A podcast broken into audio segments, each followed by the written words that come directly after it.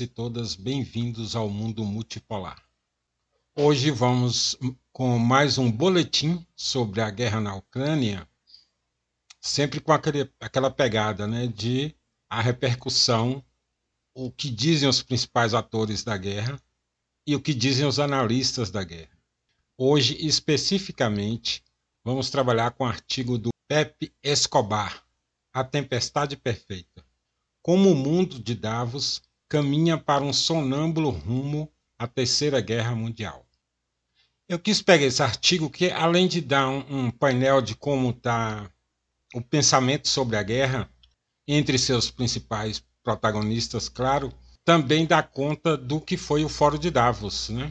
que foi um negócio, uma pantomima, como sempre, né? uma reunião de riquinhos para pensar o que vai acontecer com o mundo. Né?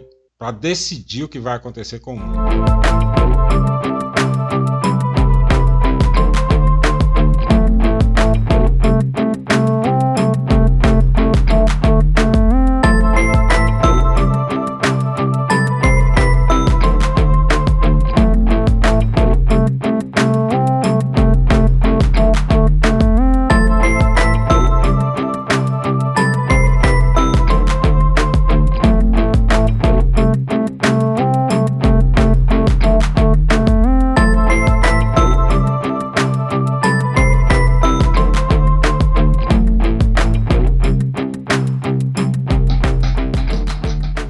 Chamadas elites de Davos estão com medo.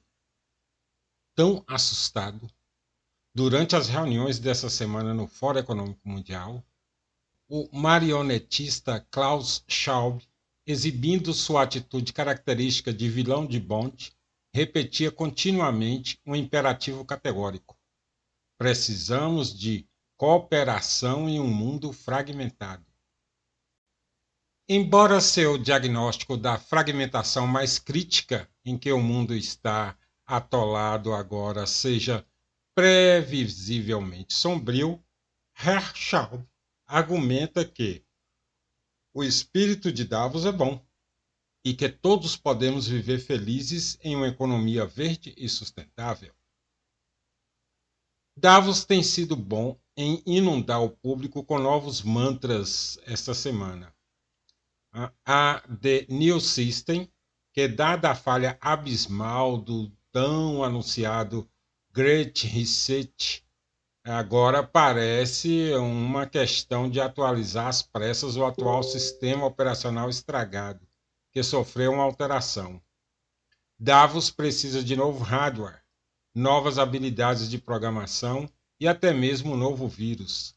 No entanto, no momento, tudo que está disponível é uma policrise, ou, para usar o jargão de Davos, um agregado de riscos globais correlacionados com efeitos compostos, trocando em miúdos uma tempestade perfeita.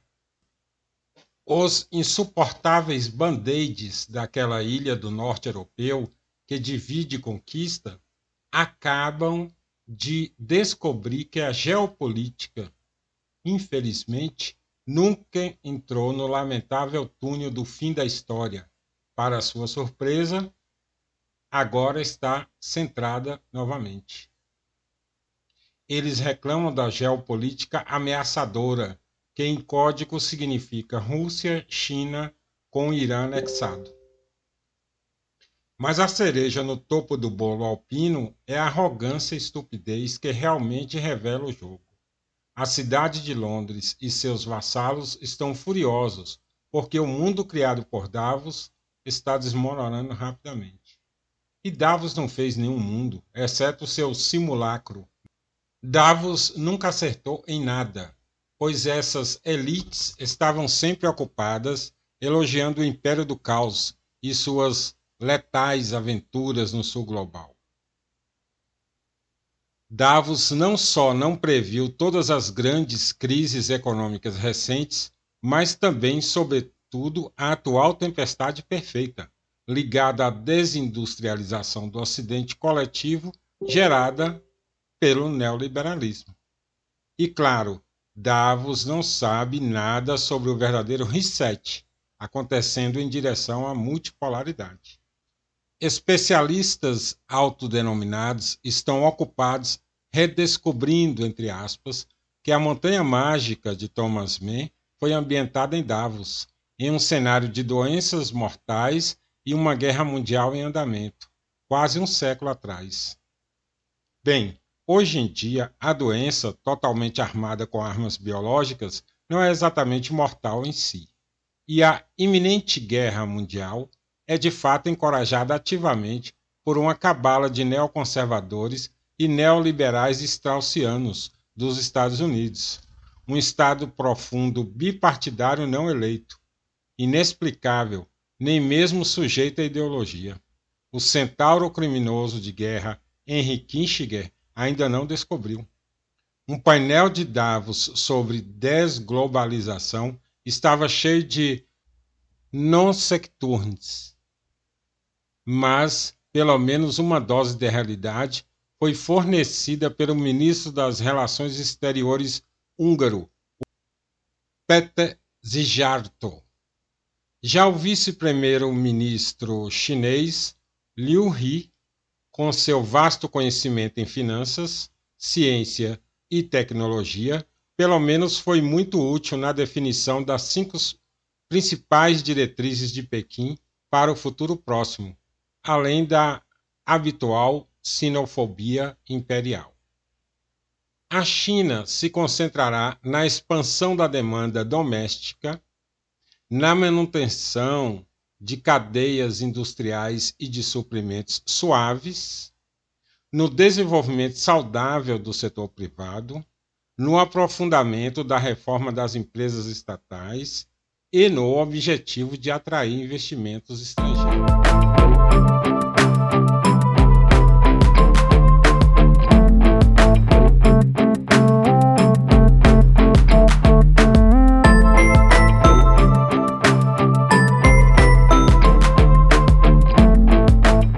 Resistência russa, precipício americano.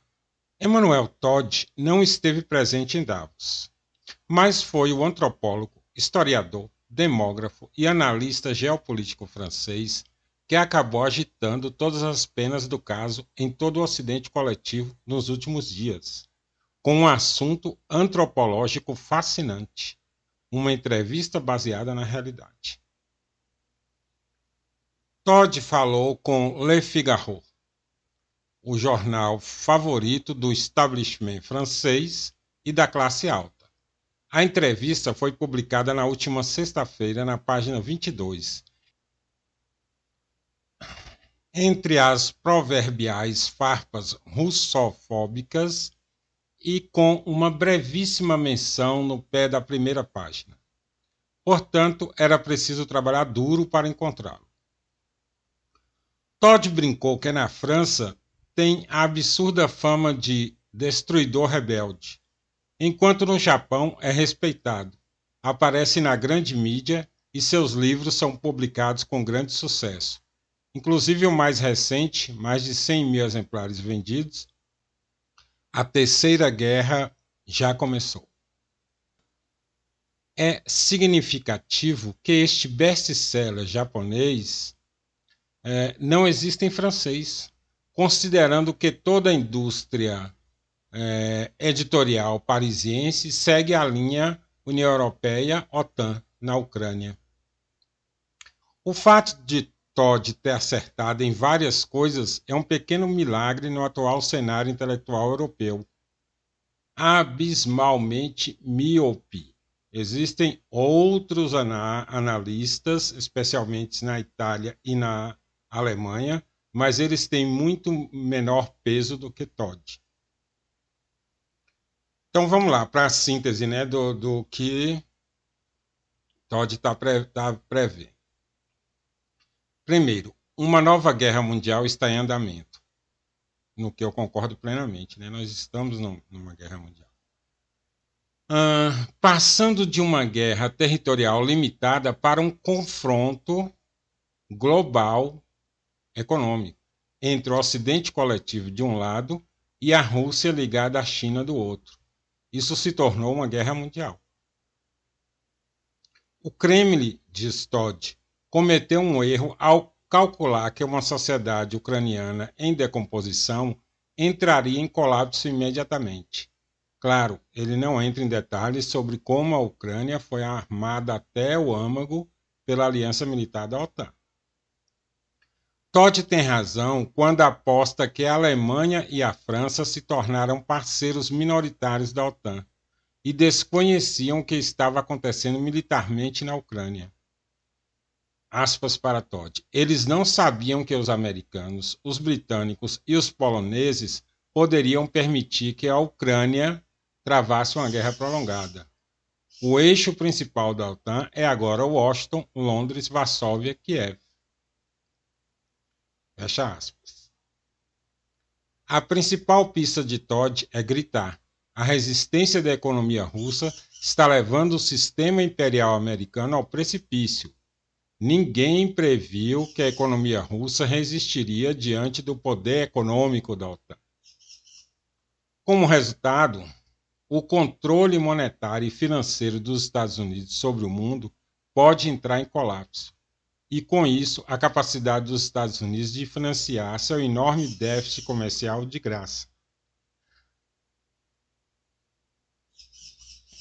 É o que Michael Hudson chama de é, o almoço grátis americano, né? Os americanos têm uma dívida hoje de 31 trilhões, né? Simplesmente impagável, né? Mas continua rolando essa dívida porque detém o dólar? A, a, a moeda básica das transações internacionais. Bom, e é por isso que estamos numa guerra sem fim, num confronto em que a conclusão é o colapso de um ou de outro. Também concordo com essa conclusão dele. A guerra não tem outra possibilidade. Ou vence a Rússia, ou a Rússia é derrotada. Ou a Rússia vence a guerra, ou a Rússia é derrotada. Né? Não há meio termo nessa guerra aí, não. Quanto à China, Todd pode parecer uma versão mais combativa de Liu He em Davos.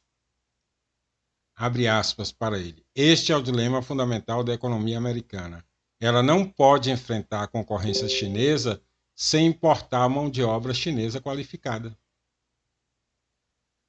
Quanto à economia russa, abre aspas, aceita as regras do mercado, mas com um papel importante para o Estado e mantém a flexibilidade para formar engenheiros que permitem adaptações industriais e militares. Fecha aspas.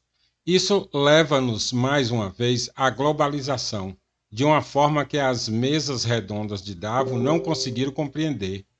Recolonizamos tanto a nossa atividade industrial que não sabemos se a nossa produção bélica conseguirá sustentar-se. Numa interpretação mais erudita da falácia do choque de civilizações, é, Todd aposta no soft power e chega a uma conclusão surpreendente em 75% do planeta, a organização da parentalidade foi patrilinear, razão pela qual podemos identificar uma forte compreensão da posição russa. Para o coletivo não ocidental, a Rússia afirma um conservadorismo moral reconfortante. Assim, o que Moscou conseguiu fazer foi reposicionar-se como arquétipo de uma grande potência, não só anticolonialista, mas patrilinear e conservadora em termos de costumes tradicionais. Com base em tudo isso, Todd desmascara o mito vendido pelas elites da União Europeia e da OTAN, incluindo Davos, segundo o qual a Rússia está isolada. Sublinhando que os votos na ONU e o sentimento geral no Sul global caracterizam a guerra, descrita pela grande mídia como um conflito de valores políticos. Na verdade, em um nível mais profundo, é como um conflito de valores antropológicos.